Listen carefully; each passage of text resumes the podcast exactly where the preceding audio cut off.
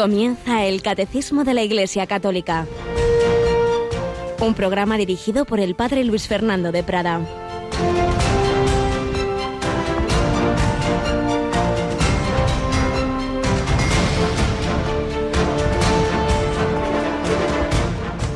¿Qué está permitido en sábado? ¿Hacer lo bueno o lo malo? ¿Salvarle la vida a un hombre o dejarlo morir? Alabado sean Jesús, María y José. Muy buenos días. En este 23 de enero, día de San Ildefonso de Toledo, uno de los grandes santos, obispos, pastores de aquella España visigótica que ya era una España unida en la fe católica, ese siglo, ese siglo VII anterior a la invasión musulmana. Algunos piensan como que España se unió con los reyes católicos, que va, eso es muy anterior, muy anterior. En el año 589, en el tercer concilio de Toledo, se certifica esa unión de España ya incluso religiosa y hay una época de gran esplendor religioso y cultural. Y uno de los santos de esa época es San Ildefonso de Toledo. Permitidme a un servidor que se ordenó en, en la Catedral de Toledo recordar que un día de diciembre, en esa segunda mitad del, del siglo VII, era ya o arzobispo de Toledo, Ildefonso, que no quería, él era un monje, pero todo el mundo quiso que fuera. El obispo, no pudo, no pudo evitarlo, pues fue un día con sus clérigos a la, a la iglesia, a, lo que hoy es la catedral, para cantar himnos en honor a la Virgen María. Y encontraron la capilla brillando con una luz deslumbrante, sintieron temor, muchos huyeron, se quedó Ildefonso y sus diáconos. Entraron, se acercaron al altar se encontraron a la Virgen María, sentada en la silla del obispo, rodeada por una compañía de vírgenes entonando cantos celestiales. María le hizo una seña con la cabeza para que se acercara. Obedeció y entonces la Virgen le miró y le dijo, Tú eres mi capellán y fiel notario, recibe esta casulla, la cual mi hijo te envía de su tesorería. Habiendo dicho esto, la Virgen lo invistió, dándole las instrucciones de usarla en los días festivos marianos. Claro, esto nos puede parecer, bueno, bueno, bueno, leyendas medievales, no sé qué, bueno, pues algo parecido o más gordo si cabe le ocurre a Catalina Labouré en el siglo XIX en París, en la capilla de la Guy Bag, y está absolutamente certificado. Y también eh, ocurrió con este hecho, la, esta aparición en la casulla, pues fue algo documentado, está en documentos muy serios y desde entonces se celebra ese día del descendimiento de la Santísima Virgen y de su aparición, su aparición el 17 de diciembre. Y la piedra en que la Virgen puso sus pies, pues la podéis ver en la Catedral de Toledo. Pero en fin, más allá de este hecho extraordinario, representado tantas veces en cuadros en que la Virgen le, le da esa casulla a San Ildefonso, nos fijamos hoy en el gran amor de este hombre a la Virgen María, en esa famosa expresión, yo quiero ser esclavo de la esclava de mi Señor y podemos rezar a la Virgen con palabras de San Ildefonso que le decía, a ti acudo, única Virgen y Madre de Dios. Ante la única que ha obrado la encarnación de mi Dios me postro, me humillo ante la única que es Madre de mi Señor. Te ruego que por ser la esclava de tu Hijo, me permitas consagrarme a ti y a Dios, ser tu esclavo y esclavo de tu Hijo, servirte a ti y a tu Señor. Pues el servicio a la esclava está orientado al servicio del Señor. Lo que se da a la madre redunda en el hijo. Lo que recibe la que nutre termina en el que es nutrido.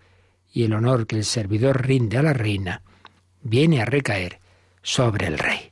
Pues sí, San Ildefonso ya en aquella época nos habló de la esclavitud mariana, de consagrarnos a la Virgen María, defendió su virginidad antes, durante y después del parto, y pedimos su intercesión para ser también nosotros esclavos de la esclava del Señor.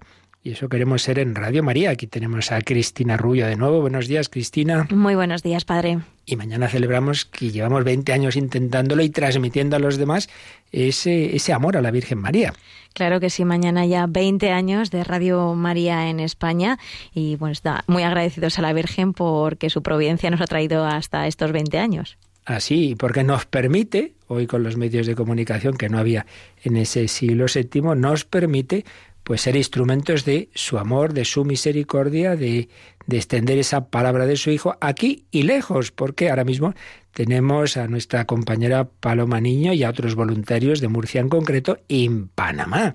Anoche ya contaron algo en el informativo y hoy también nos harán su crónica y es que estamos en una semana muy importante, terminando el octavario de oración por la unidad de los cristianos, celebrando mañana el vigésimo cumpleaños de Radio María y celebrando la Jornada Mundial de la Juventud.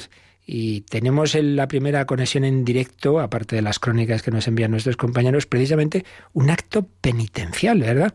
El viernes, además, en una cárcel. Qué, qué bonito, pues, que íbamos a vivir ese momento penitencial de las JMJ con presos que están allí en Panamá, ¿no te parece? Claro que sí, la verdad es que es muy bonito, es una JMJ muy de la Virgen y muy de las periferias, ¿no? Muy de acercarse a lo que el Papa Francisco llama esas personas alejadas, esas que más necesitan, ¿no? Que, que la Iglesia esté con ellos. Y el acto empezará a las cuatro y media mm, de la tarde y yo creo que merece la pena que nuestros oyentes lo, lo sigan a través de la radio.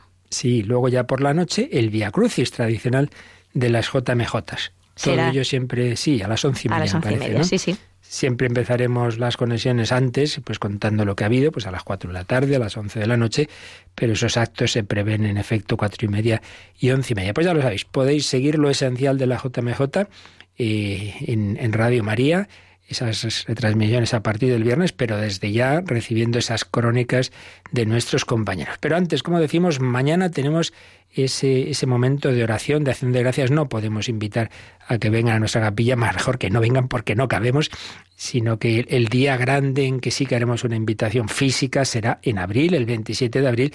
De momento, mañana invitamos a estar pegados a las ondas porque vamos a tener un día muy bonito de de pensar en lo que Dios ha hecho a través de Radio María en estos 20 años y todo ello comienza con un rosario, ¿verdad? Sí, tendremos eh, bueno el rosario de las 9 y 25 de la mañana, que será de una forma pues esa, muy especial, como con nuestros oyentes, como es habitual los sábados. Así que les invitamos a los que quieran, como siempre, participar, a que llamen. Ya saben que bueno, pues no todo el mundo puede hacerlo, pero si no pueden hacerlo en directo con nosotros, pues pueden rezarlos y desde su casa con los oyentes que llamen a las 9 y 25 para rezar ese Santo Rosario. Pues así comenzará mañana esa jornada especial, ese vigésimo cumpleaños de Radio María. Recordamos que podéis irnos enviando, ya lo están haciendo muchos, vuestros testimonios de qué hace Radio María en tu vida, vuestras felicitaciones.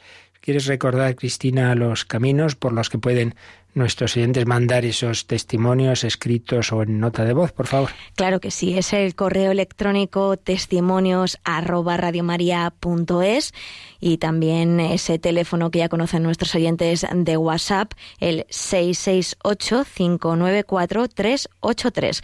Como siempre les decimos, si es un audio de voz que no sea de más de 30 segundos y si no, pues a, a través de un texto que nosotros guardaremos si ya lo han mandado y leeremos mañana. Y todo ello para dar gloria a la Virgen María, que a su vez da gloria a Dios, de quien procede todo bien.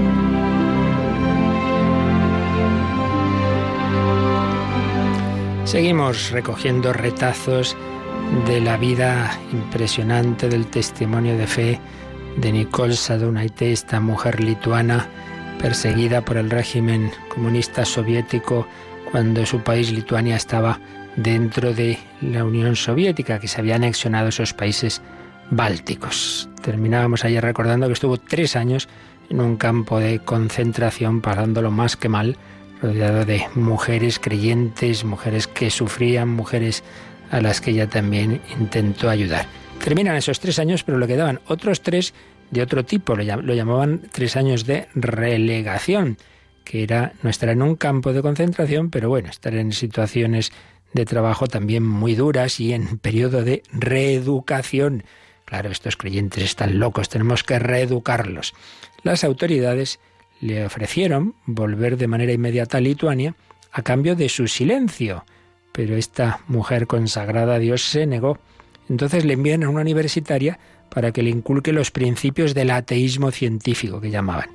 Pero al cabo de unos días será la universitaria la que vea tambalear sus ideas, con lo cual deciden que terminen esas, esas entrevistas. Poco después, Nicole empieza a recibir una alimentación más equilibrada, pero no tarda en descubrir que el régimen lo que quiere es cebarla para sacarle una foto destinada a la propaganda soviética, porque había protestas internacionales, se había conocido su caso, y había muchas protestas y quieren decir, no hombre, no, si la tratamos muy bien. Nicole se niega a que la fotografíen, y cuando lo hacen, sin que ella se dé cuenta, la foto sale velada, fijaos. Al final terminó aceptando por compasión hacia el fotógrafo que era creyente, y si no, el que iba a ser castigado era él. Realmente todos hechos impresionantes. Y entonces ya deciden que cumpla esos tres años de relegación como enviándola a un bosque ruso que llaman una taiga. Una taiga en el cual va a estar tres años. Y ya para empezar, el viaje, como había pasado en ocasiones anteriores, pues será especialmente penoso, durará un mes, un mes que la detenida pasará de prisión en prisión. El trayecto era tan agotador que la presa, que aún no tenía 40 años, sufrió un infarto en el traslado. Eh, Nicole se prepara para morir con una enorme paz y alegría, declarará. Pierde la conciencia. Cuando despierta, todavía sigue con vida.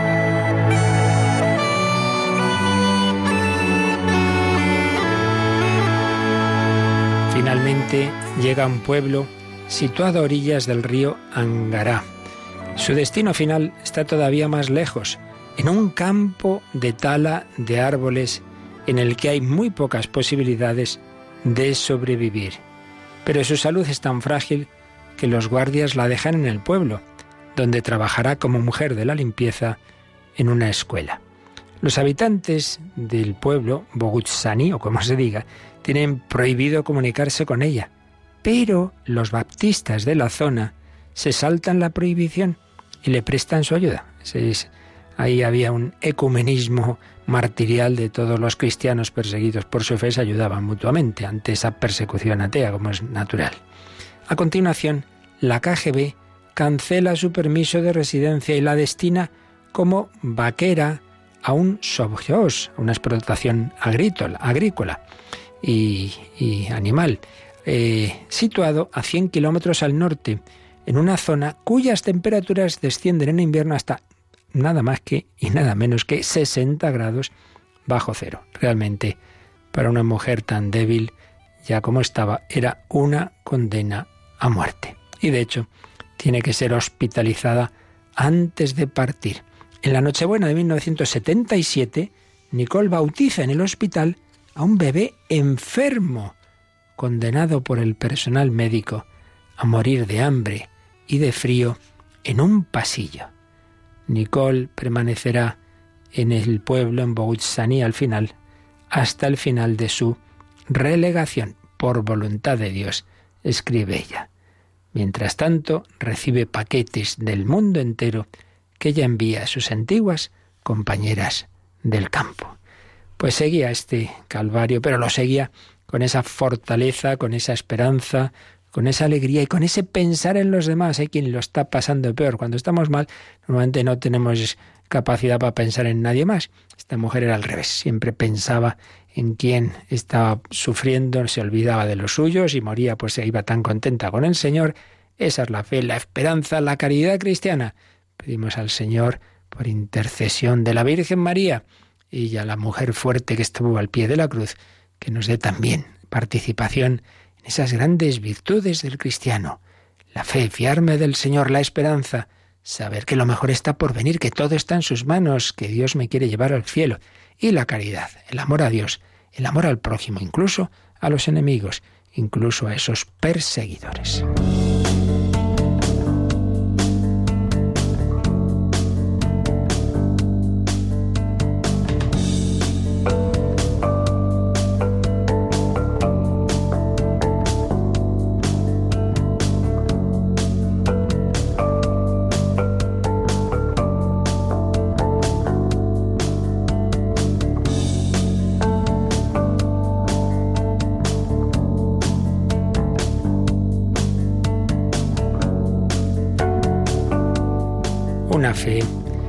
Católica que el Señor nos transmite a través de la Iglesia católica que él mismo fundó, la Iglesia universal, la Iglesia llamada a llegar a todos los continentes y a llevar a ella esa presencia de Jesucristo, de la Virgen María, de los santos, de transmitirnos la palabra de Cristo, de transmitirnos su gracia con la que podemos vivir ese Evangelio y de guiarnos y pastorearnos en esa familia, porque el Señor no ha establecido un hilo a hilo, un hilo directo, digamos, eh, al margen de los demás, sino en familia.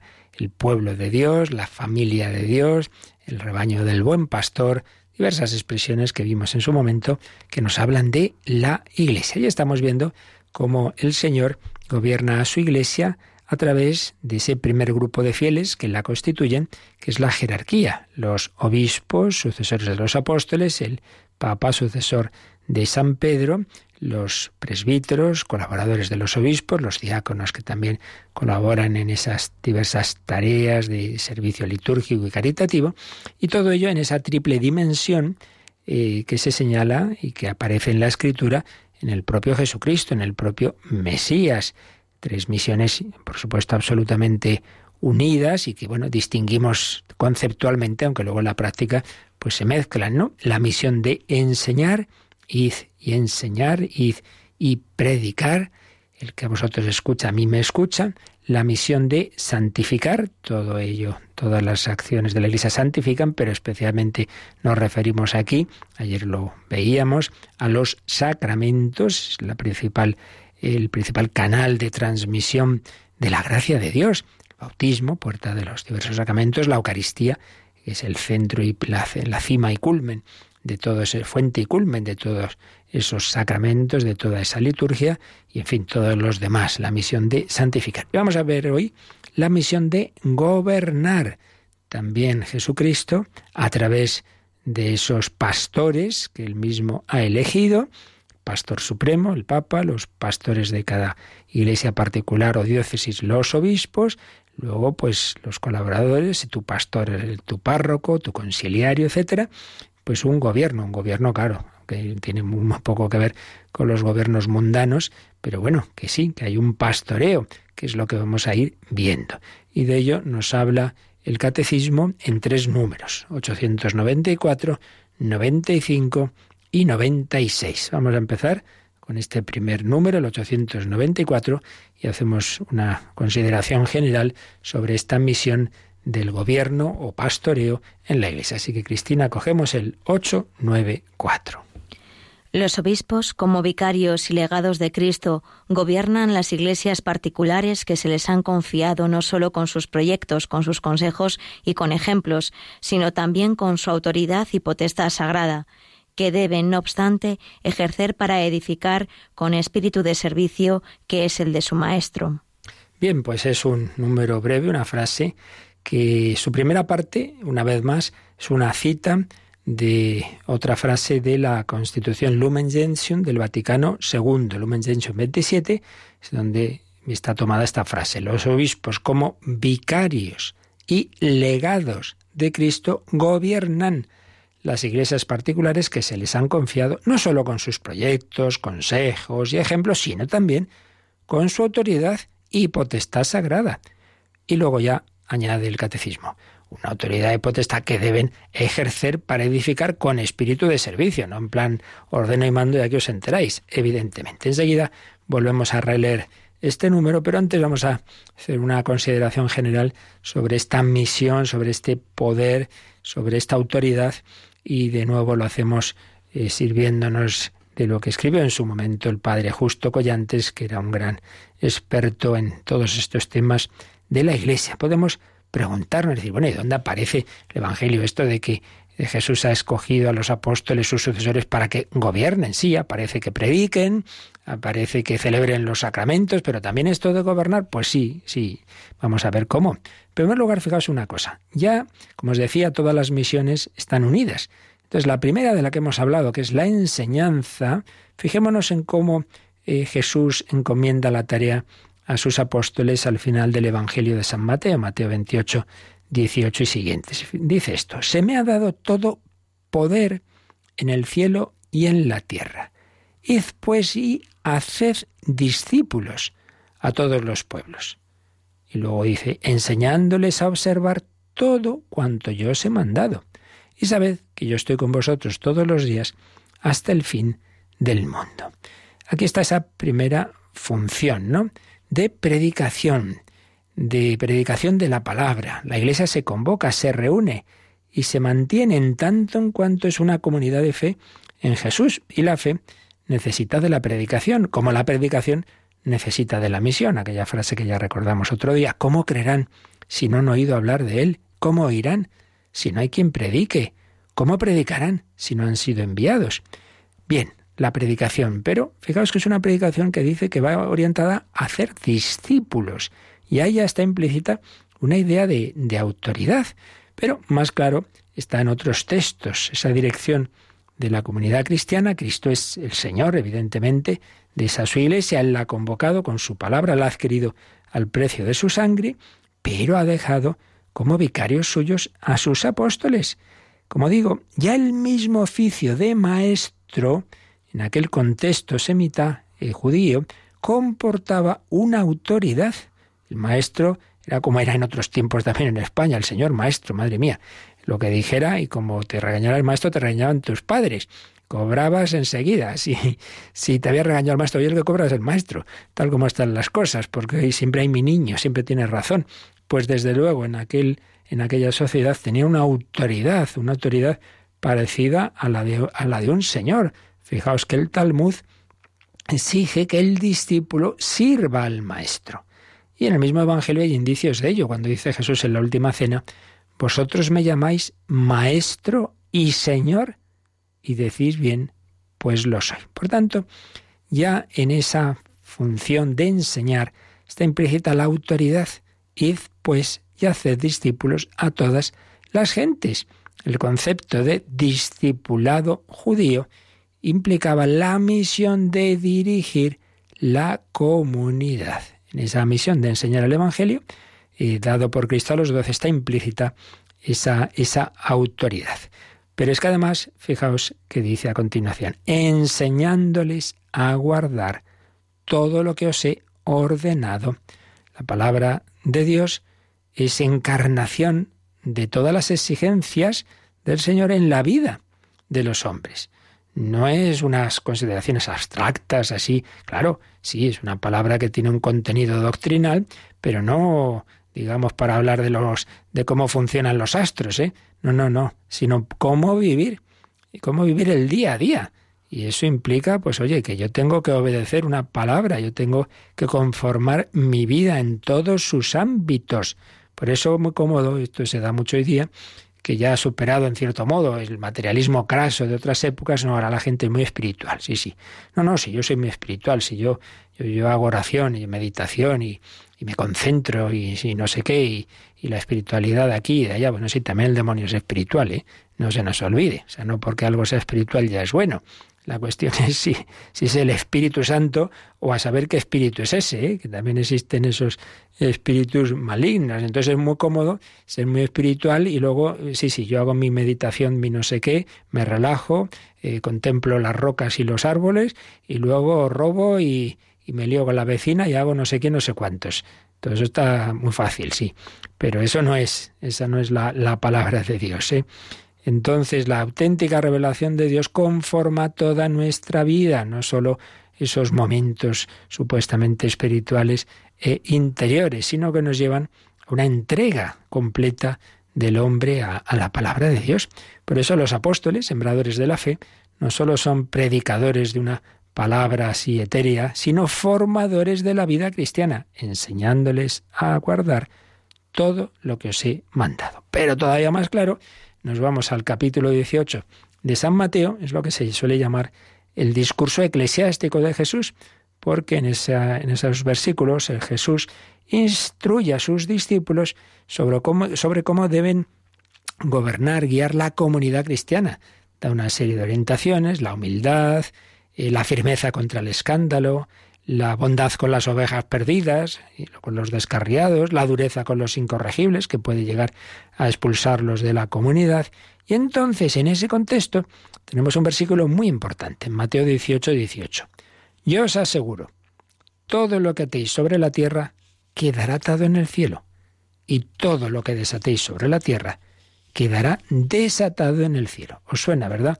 Sí, porque esas palabras se las había dicho dos capítulos antes Jesús de una manera especialísima a San Pedro. Lo que atares en la tierra, lo que desatares. Pero no solo San Pedro tiene esa autoridad que en su caso es suprema. No, no, los apóstoles, ese colegio apostólico, como veíamos hablando del magisterio, reciben también esa, esa promesa de Jesús. Lo que ataréis en la tierra quedará atado en el cielo, lo que desataréis. ¿Qué quiere esto decir? Pues en el contexto en que se está hablando, en ese eh, contexto judío, atar y desatar tenía un doble significado. Uno, de tipo doctrinal, declarar ilícito o lícito hacer algo. Ilícito, atar. Esto está atado, quiere decir, esto no se puede hacer, esto está mal. O lícito, desatar. Lo que ataris, desataris. Esto es pecado, esto no es pecado. Ah, ha dicho la iglesia que no sé qué. ¿Quién es la iglesia para decir? Bueno, lo que ataris en la tierra quedará atado en el cielo. Lo que desataris quedará desatado. Un sentido doctrinal.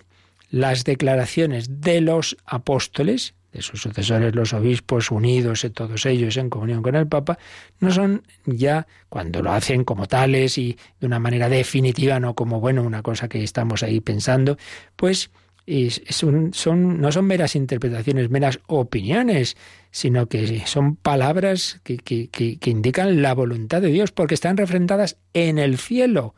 Lo que ataréis en la tierra queda atado en el cielo, es decir, por Dios mismo. Dicho de otra manera, Dios inspira a su jerarquía de la, jerarquía de su iglesia para que nos transmitan correctamente la interpretación de lo que Jesús nos ha querido enseñar. Un sentido doctrinal y un sentido judicial.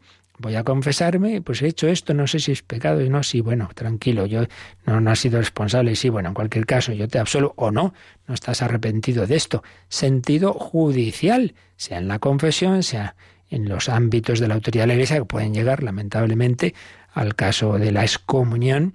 Oye, mira, para que te enmiendes, que esta persona se dé cuenta de que lo que ha hecho es muy gordo, pues no vas a poder recibir los sacramentos mientras no haya un arrepentimiento, pidas perdón, vengas al obispo o al papa en casos como muy especial. Es lo que ataris, lo que desataris. El Señor ha dado a sus apóstoles y por tanto a sus sucesores, porque está pensando en toda la historia, una potestad, no meramente decir palabritas que ya está, no, no, una auténtica potestad al Señor, una potestad directa de Cristo a los apóstoles, no a la comunidad y luego la comunidad de, la base surge la delegación a este nuestro pastor. No, no, no, eso no aparece en ningún sitio en toda la escritura, viene de lo alto, una potestad que Cristo dio directamente a Pedro en el capítulo 16 de este mismo Evangelio de San Mateo y en otros textos que ya vimos en su momento y que aquí vemos que dio a los apóstoles.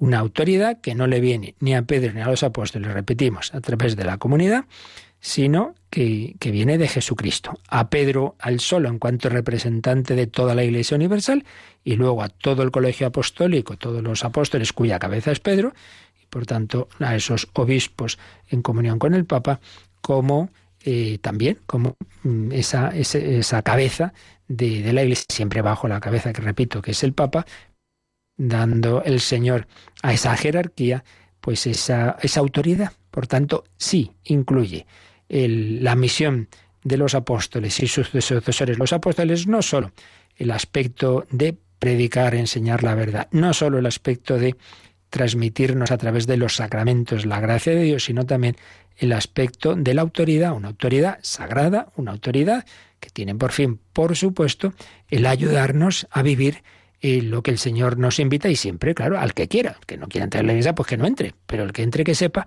que la iglesia Jesús la ha hecho de esta manera en la que vivimos en comunidad, una comunidad que como toda comunidad que no quiera disolverse en tres días, tiene una autoridad, y una autoridad que no es meramente humana ni, ni resultado de una votación, sino que viene de lo alto.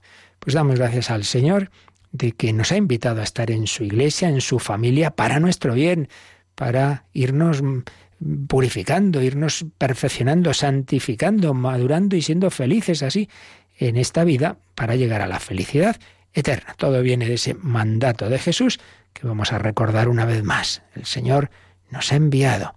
También en, nuestra época Jesús envía a sus discípulos, cada uno en nuestra vocación, a anunciar el Evangelio al mundo entero.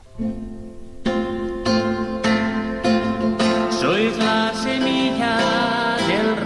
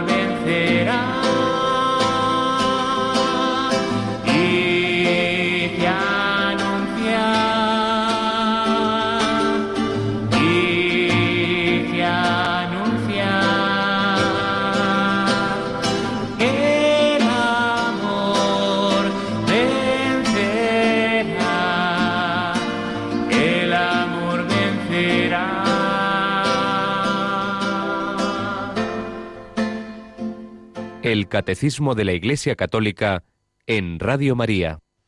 Y, y anunciad, el amor vencerá. Pues bien, ya con esta introducción general podemos entender más fácilmente todo lo que nos enseña el catecismo. Si ahora releemos el 894, vemos que nos dice esto, los obispos como vicarios y legados de Cristo. Legado es como embajador, es enviado por Cristo y, y anunciad el embajador no dice lo que él le parece, sino lo que le ha encomendado la autoridad que le envía.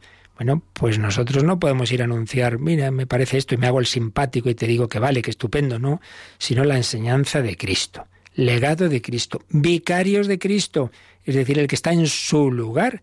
El vicario, Cristo ha sido de una manera eh, física y visible, pues no está, pero pero nos ha dejado sus vicarios, el que le representa, quien a vosotros escucha, a mí me escucha, él está invisiblemente, yo estaré con vosotros todos los días. Los obispos como vicarios y legados de Cristo gobiernan las iglesias particulares, las diócesis, iglesias particulares que se les han confiado. ¿Y cómo las gobiernan? Dice, no solo con sus proyectos, consejos y ejemplos, claro, primero siempre es el propio ejemplo, como Jesús, Jesús guiaba a sus apóstoles en primer lugar con su vida, con sus ejemplos, por supuesto, pero también con su autoridad y potestad sagrada, porque han recibido de Cristo esta autoridad de la que hemos estado hablando.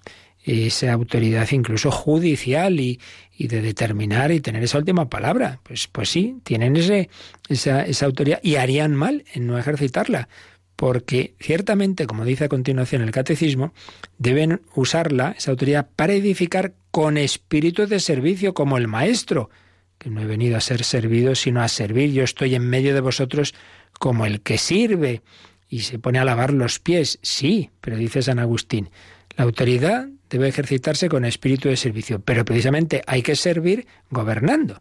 Si uno dijera, nada, nada, toda la gente, pobrecitos míos, y, no manda nada, oiga, esto es un caos, pues no sería una manera buena de servir. Unos padres que somos padres muy liberales. Nuestros hijos hagan lo que quieran, lleguen a la hora que les dé la gana, no sirvan ni recojan. Pues vaya, vaya servicio, van a salir bien para la vida.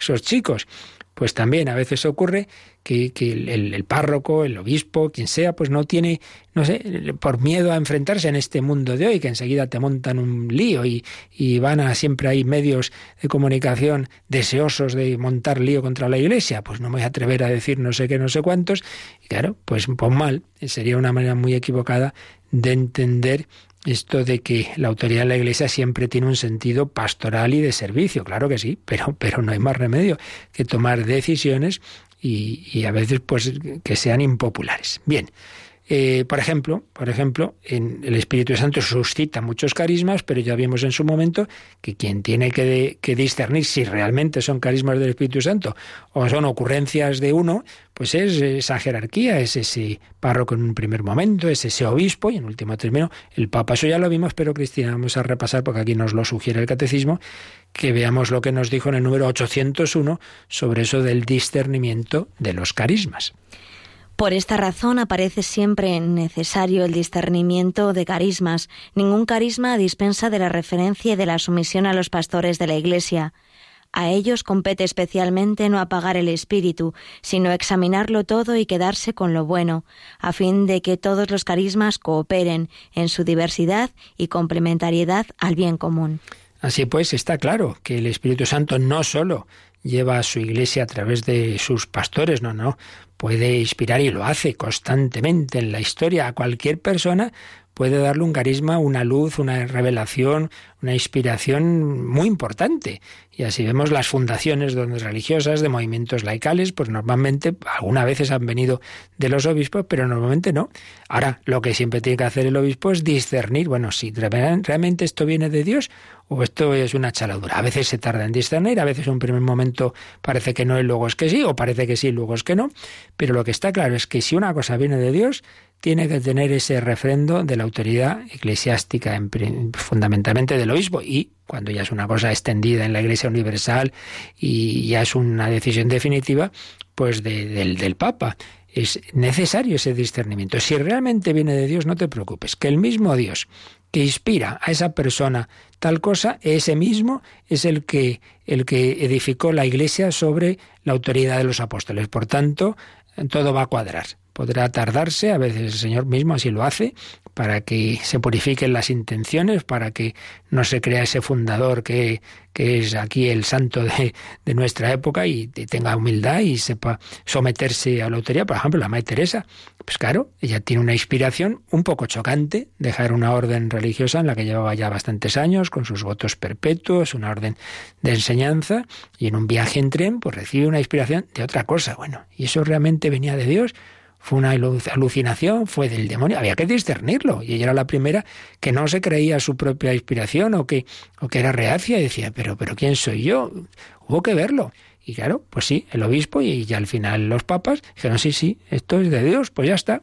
Pero hay que someter el carisma al discernimiento que de, de la jerarquía del obispo. Así pues, misión de gobernar tienen los obispos como vicarios y legados de Cristo. Y el siguiente número nos va a decir que esa potestad pues la tiene el obispo en cuanto sucesor de los apóstoles. No es que el Papa diga, uy, yo solo no puedo, voy a delegar. No, no. Vamos a ver cómo nos lo explica el siguiente número, el 895. Esta potestad que desempeñan personalmente en nombre de Cristo es propia, ordinaria e inmediata.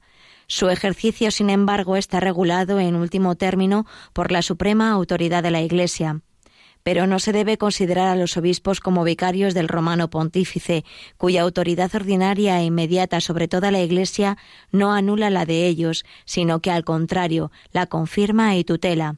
Esta autoridad debe ejercerse en comunión con toda la Iglesia bajo la guía del romano pontífice.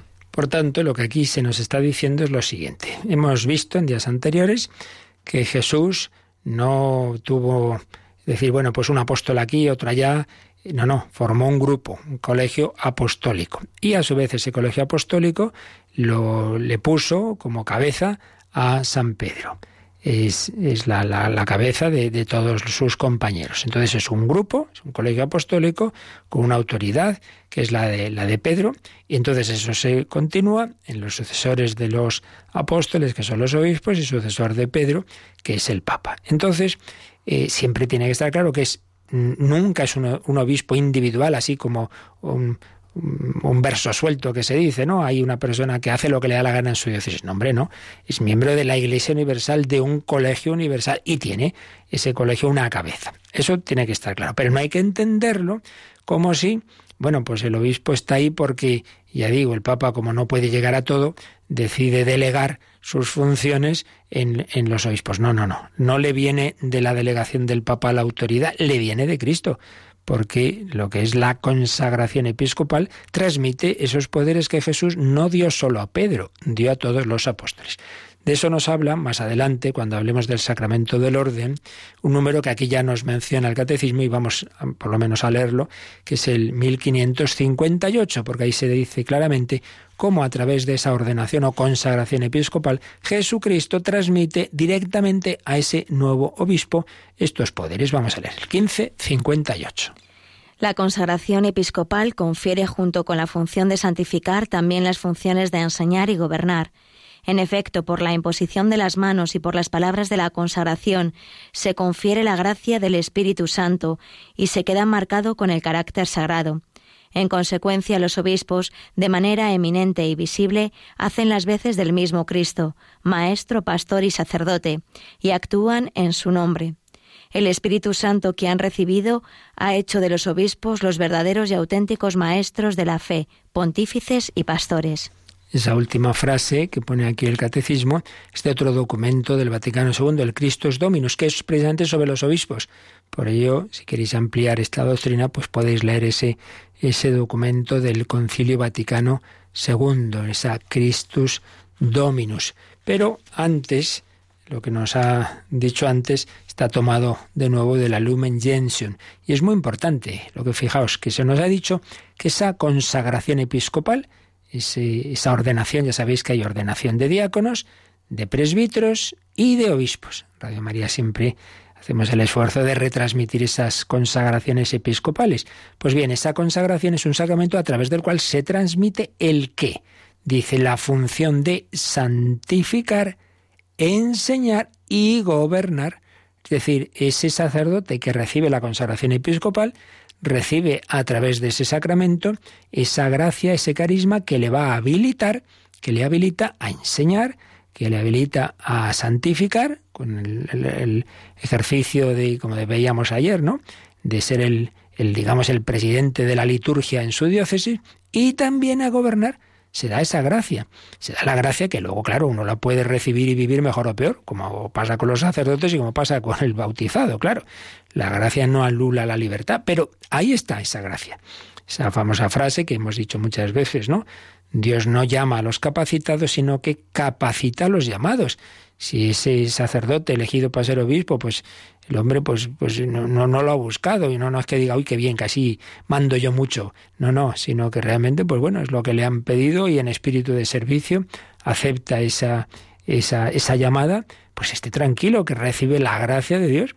Te han llamado para algo, Dios te dará la gracia para cumplirlo. Que luego repito, esa gracia hay que seguirla pidiendo y poner de uno de nuestra parte, no faltaría más. Pero, pero el Señor capacita y da esas funciones, da la gracia para cumplir esas funciones, enseñar y santificar y gobernar. Por tanto, ha recibido por ese sacramento esa autoridad. Y así, dice, hacen las veces del mismo Cristo, maestro, enseña, sacerdote, santifica en la liturgia, y pastor, y actúan en su nombre in persona Christi. Claro, en, un grado menor esto nos pasa también a los sacerdotes. Yo he recibido también esa capacitación para enseñar, por eso estoy aquí ahora mismo, para santificar a través de los sacramentos y por eso celebro la Eucaristía o bautizo o, ejercito ese sacramento de la penitencia y para gobernar en el sentido de, bueno, la, según la tarea que se nos encomienda, si uno eh, es párroco, pues eh, como lo he sido unos años, pues muy bien, pues ahí tienes esa tarea de pastorear esa comunidad o ahora en la radio, etcétera. Es decir, el Señor nos da esa, esa autoridad. Y eso, nos dice el número 895, no es una delegación del Papa. Ahora bien, hay que ejercerla no como un individuo suelto, repite, sino en esa comunión de la Iglesia, unidos a los demás obispos y siempre, claro, sabiendo que la cabeza de todos ellos es el Papa. Entonces, es algo que viene de Cristo, pero viene de Cristo como él mismo lo instituyó, formó un grupo, un colegio apostólico con una cabeza, que es a Pedro. Pues también el obispo y sus colaboradores, los presbíteros, recién de Cristo una autoridad no viene de abajo ni viene por delegación del Papa, pero hay que ejercitarla siempre en comunión, en ese grupo, eh, por así decir, de ese colegio apostólico, en comunión con toda la Iglesia y bajo la guía del romano pontífice. Esto es, por tanto, son las dos ideas fundamentales que nos transmite este número, que por un lado mm, viene de Cristo esa autoridad, que no es una delegación del Papa como para que, diga, como yo no llego, pues los delego mis... No, no, no, viene de Cristo, pero por otro lado, que hay que ejercitarla siempre en ese espíritu de comunión. Una palabra muy importante en la vida de la Iglesia que, sobre todo desde el Vaticano II para acá, también en el Sínodo Extraordinario del año 85 y en otros documentos de la Santa Sede se ha ido explicando lo que significa en comunión, nunca en manera individualista. Y bueno, vamos a ver ya el último número, porque ya con la introducción que hicimos, pues más o menos todos estos números los podemos explicar un poco más rápido, que es el 896, el último número que nos habla de esta misión de gobernar, que nos presenta la preciosa figura del buen pastor. El buen pastor será el modelo y la forma de la misión pastoral del obispo.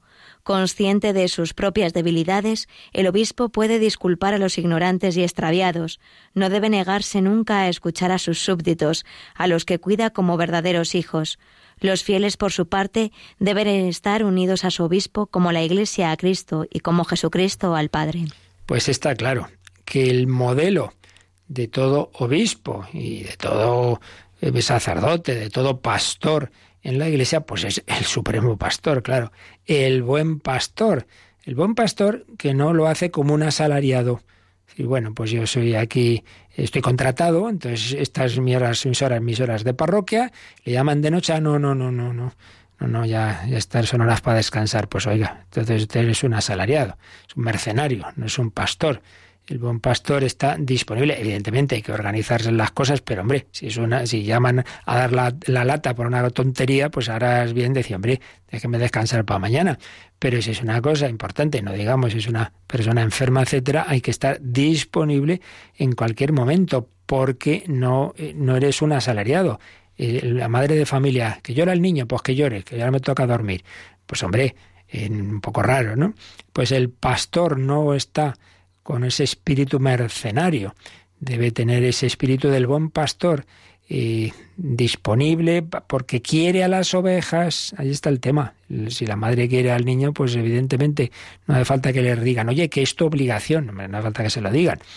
Ese amor a las ovejas, que llama a las ovejas por su nombre, ese conocer a cada persona en particular, ese escucharlas, como nos ha dicho aquí el, el catecismo, ese disculpar las debilidades porque Él las tiene, como las tenemos todos, es estar dispuestos a dar la vida. Anda, que no hay pastores en la historia de la Iglesia que han podido huir cuando ha habido, bueno, ha habido y hay, que por ejemplo, ahora mismo la República Centroafricana, que han podido huir ante situaciones que se veían venir de persecución y dicen, no, no, no, yo me quedo aquí con mis fieles, yo no los puedo abandonar. Es ese ejemplo de Cristo que ha dado la vida por sus ovejas, por sus ovejas, y que escucha a cada una, como cuenta San Pablo en sus cartas, día y noche, se ha atendido esa atención personalizada a cada uno, al que más lo necesita, ese conocer a cada oveja por su nombre. Pero fijaos también lo que dice, consciente de sus propias debilidades, el obispo puede disculpar a los ignorantes y extraviados. Y aquí nos cita otro número, 1550. Vamos a terminar leyendo este número y si, en todo caso, el próximo día ya repasaremos esto por si ahora no nos da tiempo a decir mucho más. Vamos a leerlo y terminamos. Esta presencia de Cristo en el ministro no debe ser entendida como si éste estuviese exento de todas las flaquezas humanas, del afán de poder, de errores, es decir, del pecado. No todos los actos del ministro son garantizados de la misma manera por la fuerza del Espíritu Santo mientras que en los sacramentos esta garantía es dada de modo que ni siquiera el pecado del ministro puede impedir el fruto de la gracia. Existen muchos otros actos en que la condición humana del ministro deja huellas que no son siempre el signo de la fidelidad al Evangelio y que pueden dañar, por consiguiente, a la fecundidad apostólica de la Iglesia. Pues ya volveremos sobre esto el próximo día, pero quedémonos con la idea que es muy importante y está aquí precisamente expresada. Por un lado, lo que estamos diciendo, el ministro, el obispo, el sacerdote, y si actúa como tal, pues, pues hay que ver en él a Jesucristo y por tanto yo voy y me confieso, pues, pues me lo sea simpático o antipático, mis pecados quedan perdonados. Voy a la misa, se alargue o no se alargue, lo haga mejor o peor, eh, recibo a Jesucristo. Sí, pero por otro lado que quede claro también que no quiere decir esa presencia de Cristo, que eso garantice que todo y todo lo que hacemos está bien. Pues no, lamentablemente no es así. Señor garantiza lo esencial, garantiza que en un sacramento, pues realmente se produce, tú vas con, con, a recibir el sacramento y lo recibes, sí, pero no garantiza que luego todo lo que diga ese, ese sacerdote o ese obispo o el papa en cuanto a persona particular, si no hace un acto definitivo, no quiere decir que todo ya sea palabra de Dios, pues no y sobre todo mucho menos garantiza que la vida personal esté exenta de pecado. Y de hecho, fijaos que el mismo Pedro a quien Jesús le dice, tú eres Pedro sobre esta piedra, edificaré mi iglesia, unos minutos después le dice, apártate de mí, Satanás, que no piensas como los hombres, sino, perdón, no piensas como Dios, sino como los hombres, cuando Pedro dice que es eso de la cruz y tal. Por tanto, hay que unir las dos cosas, la visión de fe en, la presencia de Cristo que actúa a través del ministro, pero también saber que es una persona humana limitada y pecadora. Nosotros que somos pecadores te rogamos, óyenos. Ya profundizaremos un poquito más en esto, pero bueno, ya nos quedamos con lo esencial de esta parte del catecismo que nos dice que los apóstoles y sus sucesores, los obispos, tienen también esa misión de gobernar como vicarios y legados de Jesucristo. Si tenéis alguna preguntita sobre este tema u otros rápida, pues todavía nos da tiempo.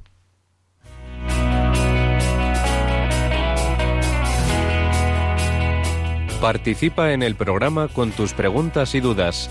Llama al 91005 9419. 91005 9419.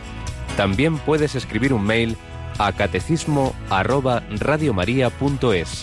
catecismo arroba radiomaria.es.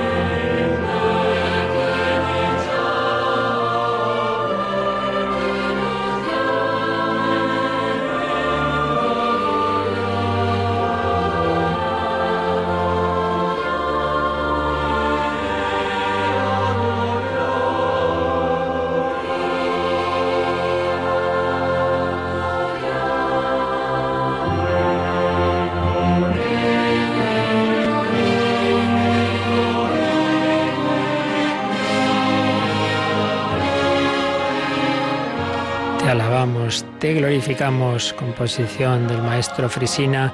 Sobre ella leemos uno de los correos que estamos recibiendo en, este, en esta semana del vigésimo cumpleaños de Radio María. Precisamente he hecho alusión yo al principio a las apariciones de la Virgen en París, la media milagrosa, en, en el contexto de San Ildefonso, que también en el siglo VII tuvo esa aparición de la Virgen. Pues bien, nos escribe Maya, Maya de Pamplona.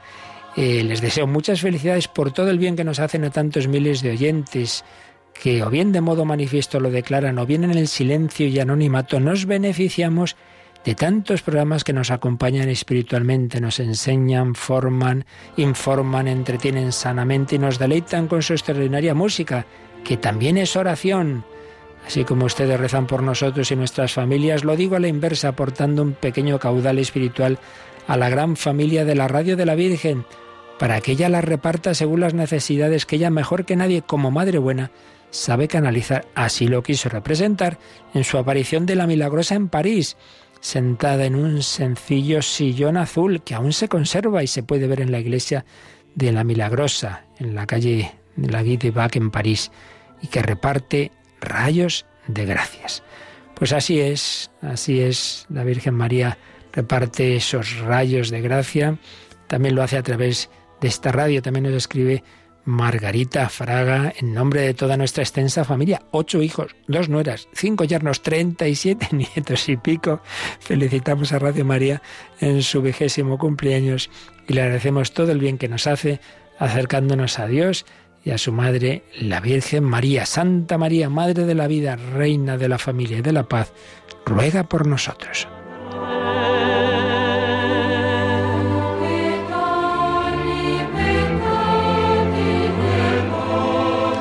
Pues pedimos a la Virgen por intercesión de San Ildefonso, esclavo de la esclava de mi Señor, y felicitando de una manera muy especial, por supuesto, a la diócesis de Toledo, hoy es fiesta en Toledo capital, y a todas las parroquias e instituciones que tienen por patrona San Ildefonso, pues pedimos que nos ayude también nosotros a ser esclavos de la esclava del Señor. La bendición de Dios Todopoderoso, Padre, Hijo y Espíritu Santo, descienda sobre vosotros. Alabado sea Jesucristo.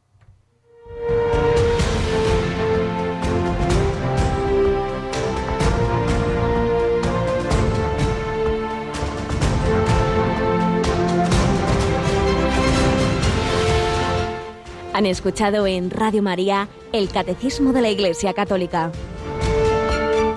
Un programa dirigido por el Padre Luis Fernando de Prada.